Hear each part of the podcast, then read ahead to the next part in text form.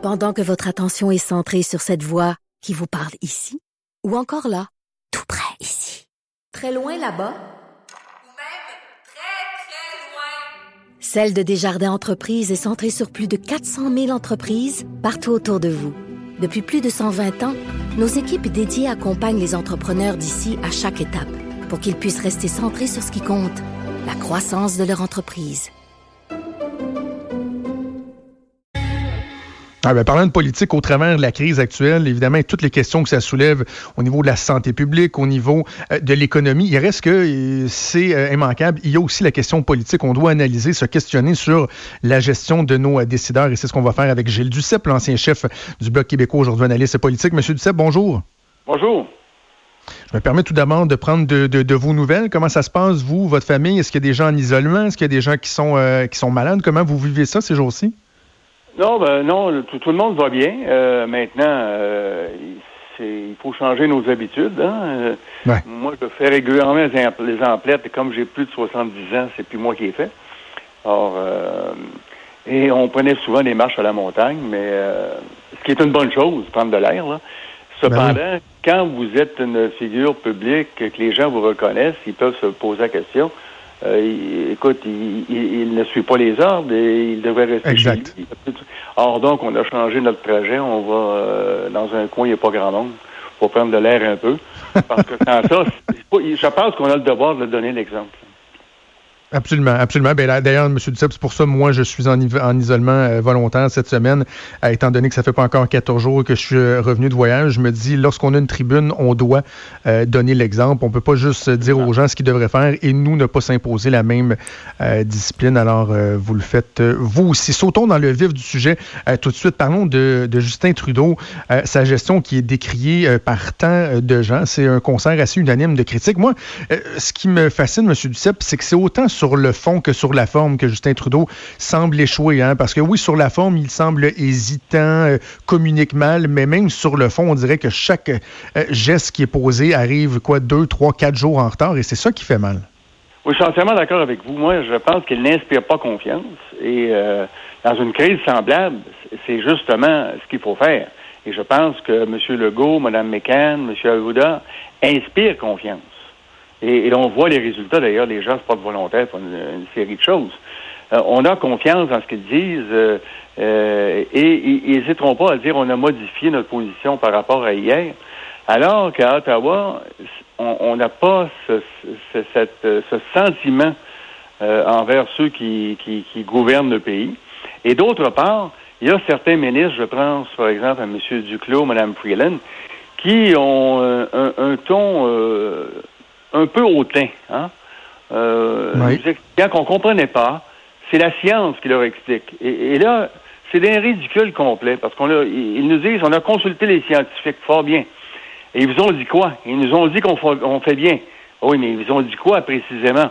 Ils nous font confiance. Oui, oui, mais encore est-il, euh, il faut continuer. Mais comment?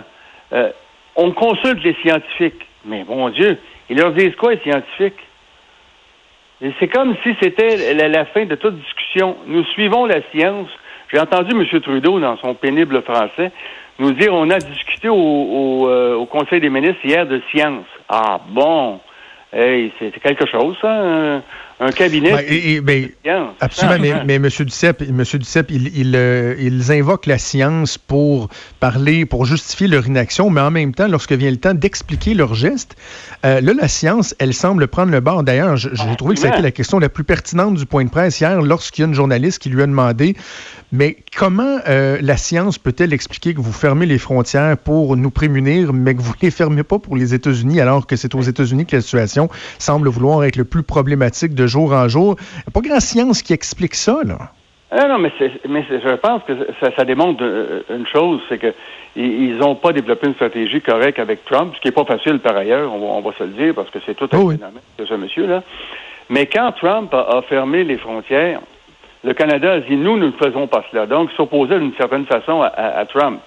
Euh, alors que s'il euh, avait rejoint les, responsables américains, M. Trump en, premier lieu, et lui avait dit, euh, écoutez, euh, on, envisage nous aussi de fermer les frontières, puis il faudrait même voir la frontière américaine.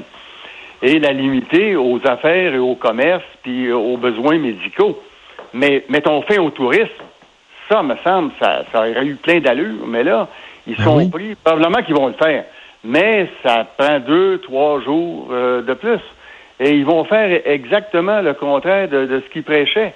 Et quand je voyais M. Duclos dire aux journalistes qui, qui lui faisait, euh, qui, qui- qui le questionnait euh, dimanche, euh, en, en lui disant, regardez, c'est une vraie passoire à Dorval, et c'est inexact. Mais bon Dieu, on le voyait, ces ondes de toutes Ben les oui. stations de télévision. Je- J'en viens pas, moi. Euh, en tout cas, la science l'a rendu aveugle, certains, là. Parce que c'est pas compliqué à voir. Faut pas être scientifique pour se rendre compte que les gens passaient à Dorval. On lui disait euh, Avez-vous mal à la tête? Vous venez d'Italie? Non, correct.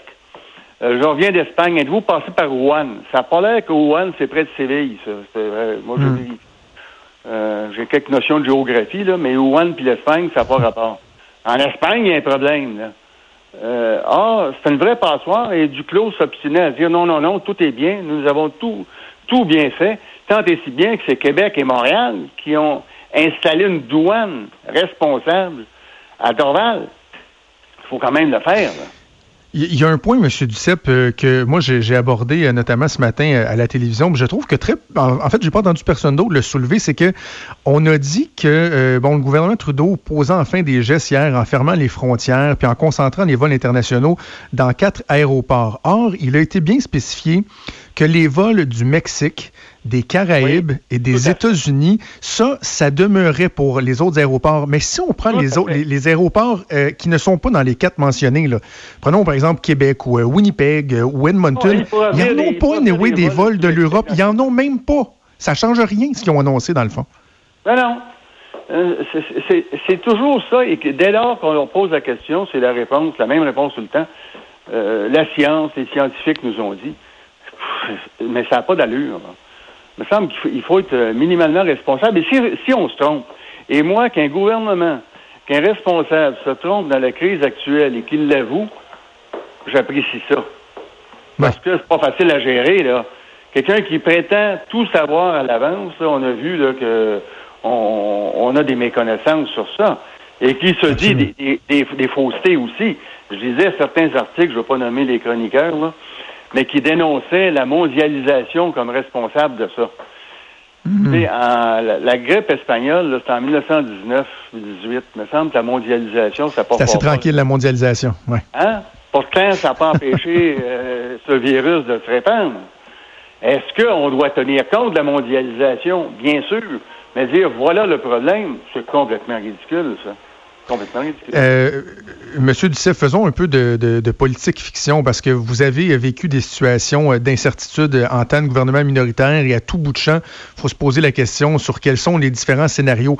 Je, je dis la politique fiction, mais en même temps, j'ai plusieurs auditeurs, plusieurs lecteurs qui m'ont écrit, qui m'ont posé la même question, qui est la suivante. Est-ce que Justin Trudeau pourrait être défait? Et là, moi, je dis, ouais, attention, là, c'est pas le temps de partir en élection, mais en même temps, est-ce qu'il y a différents scénarios qui pourraient exister? Par exemple, une coalition ou quoi que ce soit, parce que si on continue dans, euh, dans, dans la même veine, la confiance des Canadiens à l'endroit de leur gouvernement, à l'endroit du chef du gouvernement, elle, elle, elle se défait comme une peau de chagrin, elle rétrécit comme une peau de chagrin. Quels sont les scénarios qui pourraient être envisageables, vous pensez?